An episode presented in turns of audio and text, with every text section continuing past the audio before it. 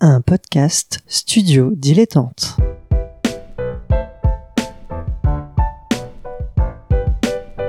Donc ce que vous proposez comme d'habitude, c'est de la poudre de perlimpin. La République, c'est moi Et je ne me laisserai jamais entraîner par un opportuniste dans cette voie-là. Allez, rangez vos mines boudeuses, rangez vos discours de rageux. Restons polis, le podcast qui explique calmement la politique. Bonjour à toutes et à tous et bienvenue dans Restons Polis, le podcast qui vous explique sans prise de tête la politique. C'est quoi la droite, c'est quoi la gauche, c'est quoi euh, l'abstention et autres. Salut Nemo Salut Adrien, prêt pour la fin de la trilogie? C'est ça, comme tous les lundis, donc on va Ouais. expliquer un peu la politique. Et aujourd'hui, on finit cette sorte de trilogie qui n'était pas voulue. Euh, après la loi, le 49.3, on va attaquer. Eh bien la représentativité. Un mot un peu complexe, mais vous allez voir, c'est pas si complexe que ça. Ça va bien se passer. Et sur ce, un petit extrait musical.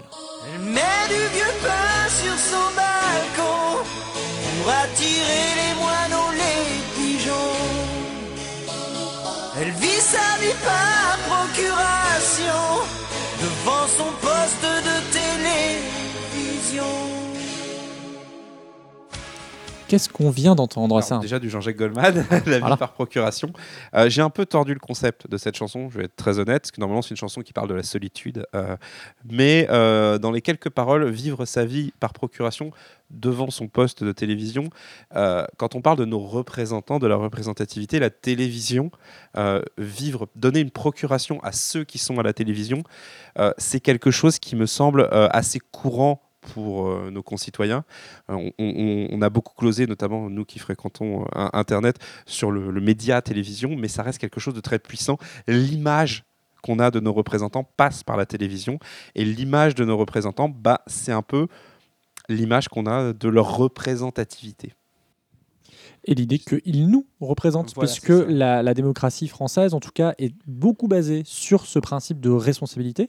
Comme, Euh, de- comme de- beaucoup de démocraties d'ailleurs.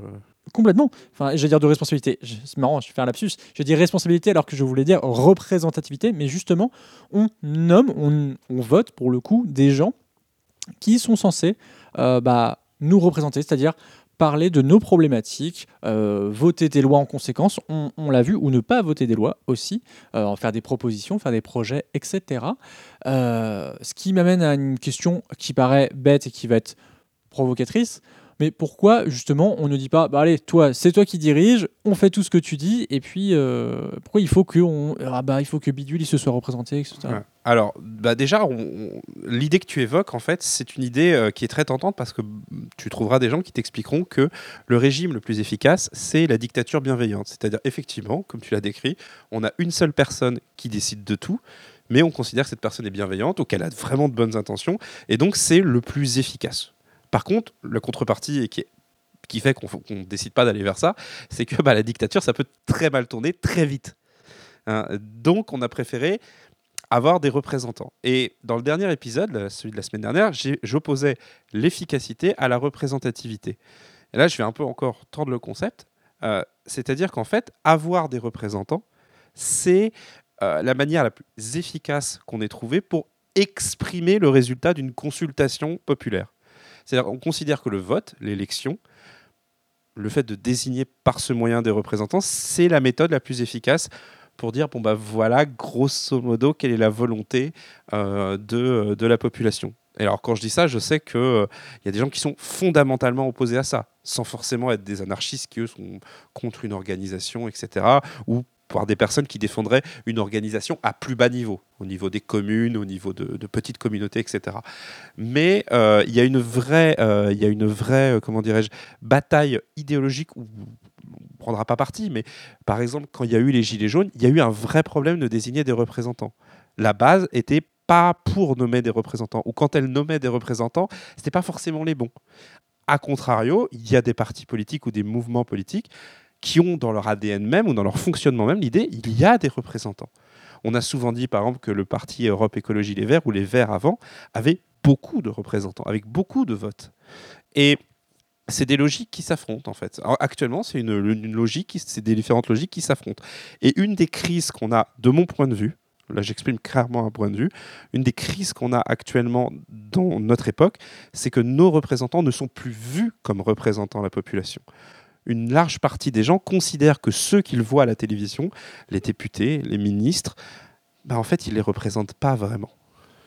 Euh, tu dis que tu as l'air de dire que ce n'est pas vrai, pourtant beaucoup de, démonstrations sociologiques le montrent. Je pense notamment à l'Assemblée nationale ou ne serait-ce que le gouvernement. Euh, on remarque une dominante quand même d'hommes blancs. Euh, bon, après, je ne sais pas c'est quoi leur, euh, leur euh, sexualité ou leur euh, vie amoureuse, mais voilà, on remarque quand même une, certaine sociologie. C'est plutôt des classes supérieures, enfin supérieures, dites supérieures, qui ont un haut niveau d'études, euh, qui ont un, un- un- un capital euh, assez important. Je pense par exemple, tu vois, il y a- je crois qu'il y a 16 millionnaires dans le gouvernement. Ouais, Euh, sur 32, ça fait quand même beaucoup. Je pense que coûte- sur euh, 30 personnes Oui. euh, tirées au sort, il n'y a pas autant. Non, je, je disais pas que c'était faux en fait. Je disais euh, que si vous estimez par exemple que vous êtes mal représenté, je dis pas que c'est faux parce que déjà je me permettrai pas de juger votre ressentiment. Et comme tu l'as dit, il y a des faits objectifs euh, qui montrent un, un- décalage entre bah, l'Assemblée nationale ou les, députés et les sénateurs et l'ensemble de la population. Il n'y a pas de députés euh, agriculteurs par exemple. Il y a, très peu, je crois qu'il n'y en a même plus de députés ouvriers. Euh, et, effectivement, devenir député, ça suppose déjà d'avoir un certain confort matériel dans certains cas. Et, même quand, par exemple, le- dans le groupe de la France Insoumise, il y a une infirmière, c'est une exception, par exemple. Et, mais la question qui se pose euh, après, c'est de dire est-ce que ces critères objectifs suffisent à dire que ces gens ne sont pas représenta- représentatifs? Ils ne sont pas représentatifs selon certains critères, ils ont tout de même été élus dans des conditions qu'on a largement détaillées dans cette émission, mais voilà, la représentativité, comment la juger? Et j'ai honnêtement pas la réponse à ce niveau-là. Je pense que c'est des critères que chacun, euh, chacun, chacun prendra. Et c'est une question très complexe à ce niveau-là, parce que il y a plein de facteurs différents pour juger de la représentativité de quelque chose. En revanche, et j'en ter- j'en terminerai là-dessus, il y a quelque chose qui est compliqué à dire, c'est le terme de légitimité. Il ne faut pas confondre les deux. Soit on, a, on peut, peut tendance à confondre quelque chose. Par exemple, vous pouvez estimer que l'Assemblée nationale n'est pas représentative, par contre qu'elle n'est pas légitime, ce n'est pas la même chose. Et c'est tout, c'est tout le cœur du, du sujet. Euh, c'est marrant parce que je, je voulais euh, relancer avec une citation de euh, Schumpeter, donc, qui était économiste et qui a aussi travaillé la question de la démocratie. Euh, c'est notamment disruption, ça vient notamment de Schumpeter. Euh, voilà, il faut le savoir. On le salue. On, on salue, hein, paix à ton âme. Là- et donc il disait la démocratie signifie simplement que le peuple est à même par le vote d'accepter ou d'écarter les hommes appelés à gouverner. Ouais, ça, c'est pas très français, hein, franchement. C'est ouais. pas très français, c'est vrai, mais euh, c'est quand même un peu ça. Effectivement, quand je dis, quand je pointais du doigt la sociologie de nos représentants et représentantes, euh, d'ailleurs, on remarque que c'est plus souvent des représentants. Ça s'améliore. Ça s'améliore, et notamment sous, euh, sous le gouvernement, enfin sous le, le- Sous Macron, ouais. Il Ouais. faut admettre que Les marcheurs, ouais, les, marcheurs euh, ont vraiment poussé là-dessus, et aussi sous l'effet de lois qui obligent à une certaine parité dans, dans les listes euh, électorales. Mais même si c'était pas forcé, je trouvais, là, lors, de la Oui, dernière non, élection, de ils n'ont pas euh, forcé pour trouver des femmes et, et genre de choses. Après, il y a des élections qui forcent. hein. Genre, les- au Parlement européen, c'est obligatoire. Parlement européen, les euh, listes euh, municipales, etc. Ouais. Mais ce que, ce que veut dire Schumpeter, et je trouve que c'est assez euh, brillant dans, dans, dans cette petite phrase, ce petit extrait que, que j'ai que, que j'ai pris, et qui est dans une des conférences que vous trouverez en, en lien dans, dans la description, c'est que c'est le processus de légitimation de représentants, en tout cas de gens qui se disent représentants. Euh, on, a créé toute une structure euh, légale euh, de vote, etc., pour dire ces gens nous représentent, alors que bah, peut-être que sociologiquement, non. Et il y a d'autres critères aussi. C'est qu'effectivement, la légitimité, elle est très simple à obtenir. C'est qu'à partir du, en fait, pour moi, elle se confond généralement avec la légalité. À partir du moment où tu as été élu selon les règles, c'est très compliqué de critiquer ta légitimité. En revanche, ta représentativité, je suis désolé, mais quand on voit les taux de participation pour les élections municipales, pour les élections euh, des députés, euh, moi j'avais parlé à un conseiller euh, municipal de Rennes il y a quelques années, il m'expliquait, mais clairement, quand on voit le nombre de gens qui sont venus voter pour me donner mon mandat, mais a un moment donné, il faut savoir rester hyper humble, parce que j'ai pas été élu par une majorité concrète de citoyens. Les gens qui m'ont élu dans le, dans le, je sais pas si on parle de circonscription dans ces cas-là, mais en gros, les gens qui m'ont élu dans, dans le territoire que je suis censé représenter, L'électorat. voilà l'électorat, mais je, je- je- en termes de nombre, je représente pas ces gens-là. Par contre, j'ai la légitimité du mandat.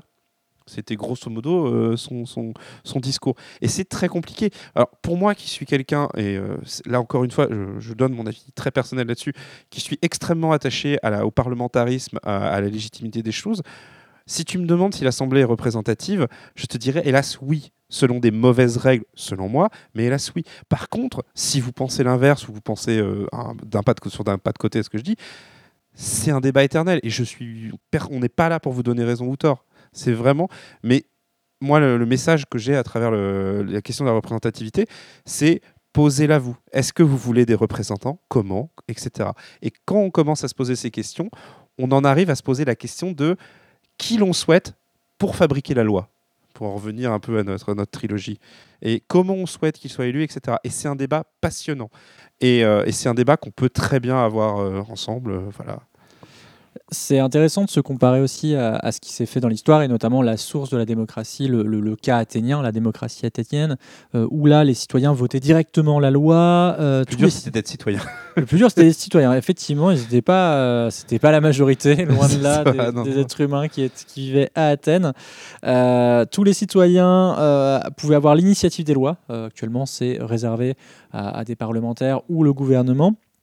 Euh, et il y avait aussi un système de tirage au sort, alors de volontaires, ils étaient quand même pas euh, pour euh, et, en cas de problème, bah, les, citoyens qui étaient tirés au sort, on pouvait prendre sur leur denier s'ils avaient euh, fait des choses qui, euh, qui ne se révélaient pas euh, correctes. Ce qui est marrant, c'est qu'il y a deux initiatives récentes dans l'histoire. J'allais de, venir. de la- ouais, pardon, je t'ai peut-être- oui, non, mais je c'est justement c'est un- c'est intéressant et je vais vous passer une chronique aussi dans, dans les liens. C'est ce retour du tirage au sort, un truc quand même assez, assez vieux où on tire au sort des, des citoyens pour faire des propositions pour, pour, pour décider des choses. Et là, dernièrement, euh, donc, euh, Emmanuel Macron, euh, suite à la crise des Gilets jaunes, a euh, fait tirer au sort 150 citoyens pour trouver des solutions pour le climat. Et ça a donné la Convention citoyenne sur le climat. D'ailleurs, je vous invite à regarder leur site internet, c'est assez intéressant. Euh, et donc, ces gens-là vont être chargés, enfin sont chargés, là à l'heure où on parle, euh, de consulter des experts et après faire des propositions.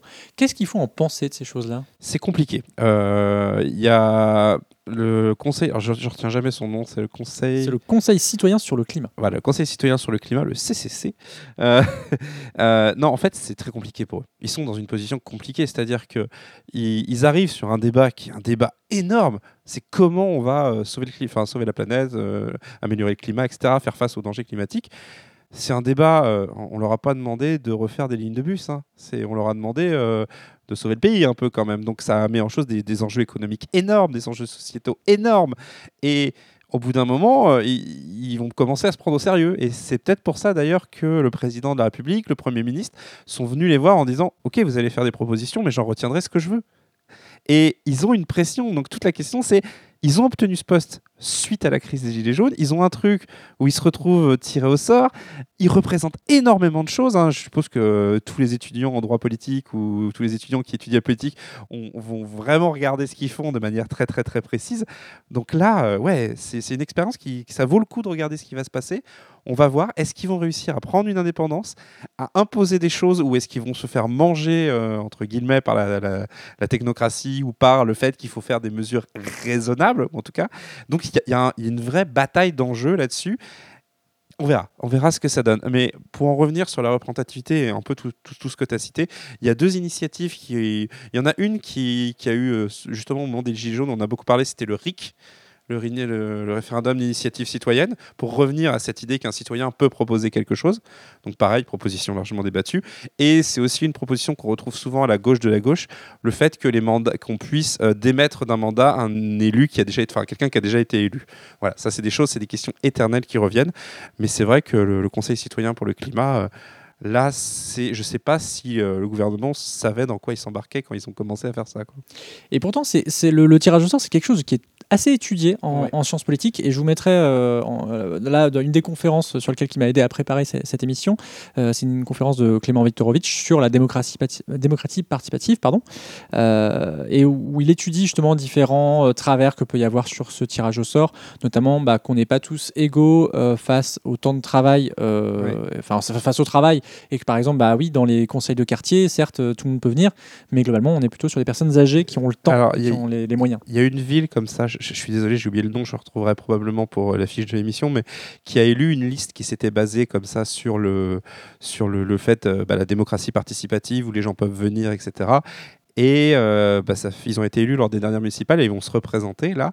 Et ils ont une vraie opposition en face d'eux qui dit que, bah, en fait, non, le problème de ce genre de système, c'est que ça privilégie ceux qui ont le temps de s'y consacrer euh, et aussi qu'on n'est pas tous égaux. Euh, là, aujourd'hui, moi, je sais parler devant un micro, tu sais parler devant un micro. on connaît des gens, ils ne sauront absolument pas parler dans un micro. Et ces gens ne sont pas plus, plus de bonnes idées ou de mauvaises idées que nous. Donc, le fait de pouvoir exprimer ses idées aussi, le fait de pouvoir être un bon représentant en termes d'image ou pas, n'est pas la même chose que d'être un bon représentant en termes de capter ce qui se passe sur le terrain et être capable de le retranscrire en termes de loi. Donc, euh, c'est des enjeux énormes en fait à ce niveau-là et extrêmement complexes. Ou est-ce qu'il ne faut pas tirer au sort des experts sur les sujets, par exemple le climat, l'économie, etc. mais surtout, Et voilà, paf, Comment tu fais ta liste, euh, la liste que tu vas tirer au sort Combien t'en tires au sort? Est-ce qu'au final le tirage au sort est plus juste que l'élection? Voilà, ça, ça pose la représentativité, ça pose des tas de questions. Et, euh, et, et commencer à y réfléchir, c'est rentrer un peu dans un abysse. Parce qu'au bout d'un moment, tu te finis par te paumer toi-même. Mais euh, on- moi, je vous encourage sérieusement à le faire. Il y a deux choses qui me permettent d'espérer sur la représentativité, parce qu'on a vu que c'était quand même, mine de rien, pas très très brillant a priori, euh, ce, que, ce que la représentativité de nos institutions, et notamment dans le cadre de la fabrique de la loi. Ouais. Euh, bah, D'une part, c'est dans quel climat, enfin dans, dans quel environnement s'inscrit donc cette euh, convention citoyenne sur le climat. C'est dans le cadre du CESE, le Conseil économique, social et environnemental, euh, qui est un conseil un petit peu particulier, euh, qui, qui est de, de mémoire euh, dans, dans la Constitution, Ouais. euh, et qui est donc en fait constitué de représentants syndicaux du- ou du patronat, des associations et des acteurs et actrices de l'environnement. En gros, ça donne 140 personnes qui viennent du des syndicats, des du patronat, 60 qui viennent euh, des assos et une trentaine, en gros, des acteurs de l'environnement, des ONG, etc. C'est assez intéressant de voir que, euh, en fait, leur travail, c'est d'examiner les lois et justement par rapport à ces différents axes, euh, de, voilà, Ouais. de- d'améliorer, de tenter. de- Le gros problème du CESE, c'est qu'ils n'ont jamais su être, un, représentés au niveau médiatique et deux, avoir un réel impact. Personne n'entend jamais parler du CESE, ses avis sont consultatifs. C'est une institution un peu pompeuse qui existe dans la Constitution. Et euh, pour être très honnête, j'ai vraiment l'impression que les gouvernements successifs passent un peu au-dessus. Euh, et c'est souvent utilisé un petit peu comme euh, le cimetière des éléphants. hein. C'est ah bon, il y a un représentant syndical, un bon bah ça va, il a fait une bonne carrière. Bon, on va le mettre au CESE. Enfin, voilà, c'est. Mais c'est intéressant de voir que le- la Oui. Convention citoyenne s'intègre là-dedans. Ah oui, parce qu'il fallait bien. C'est, là, pour le coup, c'est un choix tout à fait logique. Et, euh, et si ça peut redonner une, une vitalité au CESE, bah, pourquoi pas. Mais ouais, le c'est- il faudrait qu'on en fasse une émission. Mais pour le coup, c'est vraiment un des sujets les, les plus compliqués, les, les moins intéressants, je trouve, en fait, de, de notre constitution. J'ai rien contre ces gens-là, hein, honnêtement. Le problème, c'est euh, la façon dont c'est constitué, le- la non, la non médiatisation de ce qu'ils font, leur, leur faible pouvoir. Et pour le coup, est-ce qu'ils sont vraiment représentatifs hein? On vote pas pour eux, euh, ils sont nommés. C'est des représentants syndi- syndicaux, etc. Voilà, Après, mais c'est- pour les associations, on peut se poser des Enfin, je questions. veux dire, euh, est-ce que tu as voté pour Martinez, par exemple, pour être le patron de la CGT Pas moi, pas toi. Enfin, euh, donc voilà, c'est c'est- c'est- c'est compliqué. Le, le CESE, pour le coup, en termes de représentativité, euh, waouh. c'est peut... En tout cas, là, au vu de la composition, c'est déjà des gens plus proches du terrain que Ah oui, non, non, mais voilà. Je ne sais pas pour défendre le CESE. Non, non, mais moi, c'est pas pour C'est l'enterrer c'est non plus. c'est un axe euh, qui est C'est assez juste que intéressant. concrètement, il n'y a jamais eu quelqu'un qui a réussi à faire du CESE un objet, euh, transformé d'un objet politique en un objet médiatique et citoyen. Et c'est là où Emmanuel Macron vient de le faire avec le, la Convention citoyenne. Dernier, dernier truc, dernier euh, cas euh, que vous retrouverez encore dans, dans la conférence de Clément Viktorovitch, euh, c'est une expérience qui a été faite en Colombie-Britannique, au Canada, euh, où en fait euh, il y a eu des gros problèmes en termes d'institutions et notamment euh, de méthodes de vote. Et donc ils ont tiré au sort des citoyens. Il y en avait 1000 à la base, et après ils disaient s'ils étaient partants ou pas. C'est le cas aussi pour le, le conseil citoyen.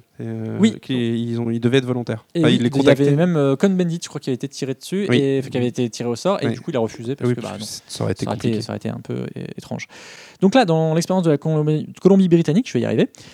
donc il y a 1000 personnes qui ont été tirées au sort. En gros, euh, bah, les gens ont pu dire bah non, moi je suis pas partant. Ils ont travaillé euh, à une nouvelle constitution, c'est quand même quelque chose. euh, voilà. La démographie, malheureusement, au vu du volontariat, on s'est retrouvé face à des profils assez similaires. De, des hommes et femmes politiques. Euh, ils ont travaillé pendant 11 mois quand même sur leur, euh, leur euh, constitution. Le week-end, oui, je suis pas sûr que ce soit le week-end, mais j'ai un doute. Ils ont travaillé pendant 11 mois euh, et ils ont constitué une- un projet de réforme, une proposition de réforme du mode de suffrage avec des trucs assez techniques. Et en plus, il se trouve que pour le coup, elle favorisait des populations peu représentées, personnes étrangères, etc. Et après, ça a été soumis au référendum. Est-ce que tu sais comment ça a terminé? Non, tu- j'en ai jamais entendu parler. jamais entendu parler. Ouais. Et bien, le référendum, il y a eu 58% de la population, enfin, de la population qui a voté, a voté pour. Mais, mais le Parlement, les représentants du peuple, avaient mis une condition pour valider cette proposition. Il fallait qu'il y ait 60% de votes pour. C'est pas étonnant. hein, Deux, pour deux points de différence, euh, la proposition a été refusée. Et ça revient un peu sur le même constat que du CESE. L'important dans la démocratie participative, etc., c'est qu'elle ne soit pas consultative. Oui. Ah bah oui, oui, il faut. euh, à un moment donné, la consultation c'est bien, hein, mais il faut avoir un, un- un pouvoir, ou même si tu n'as pas le pouvoir de décision, il faut avoir un pouvoir de nuisance. C'est, euh, non, mais un quand je dis un pouvoir de nuisance, c'est un pouvoir d'être capable de euh, d'impacter l'environnement médiatique et l'environnement citoyen pour que euh, le gouvernement soit obligé d'en tenir compte. Plus exactement, c'est un pouvoir d'influence en fait. Si tu n'as pas le pouvoir de décision, il faut avoir le pouvoir d'influence. Et, euh, c'est ça. Mais la représentativité, effectivement, euh, c'est un exercice extrêmement complexe et c'est tout le problème quand on veut changer les choses parce que l'ordre établi a toujours cet avantage énorme qui est, le, c'est les sortants. Donc on sait que ça marche, on sait que bah, ça marche pas forcément super bien, mais on sait que ça marche et euh, arriver à convaincre un électorat de plonger dans l'inconnu, c'est toujours très complexe parce que euh, c'est un réflexe naturel. On, vote, on a tendance beaucoup plus à voter pour ce qu'on connaît que ce qu'on ne connaît pas. Et c'est sur ces mots qu'on va conclure. Nemo, merci beaucoup. Merci Adrien. On te retrouve dans Les Pyrénées, Canapé Game et à gauche toute. Et toi, on te retrouve dans Ludologie. Merci à Suzy Q pour le générique. Euh, et euh, que je n'oublie pas la citation, citation. la petite citation de fin. Federico Garcia Lorca disait L'optimisme est propre aux âmes qui n'ont qu'une seule dimension. On vous a donné plusieurs dimensions Ouais, sur la représentation. beaucoup, ouais. On a essayé. Euh, et en tout cas, on espère aussi vous avez- enfin, que vous ayez gardé votre optimisme. Ouais. À bientôt. À la semaine prochaine.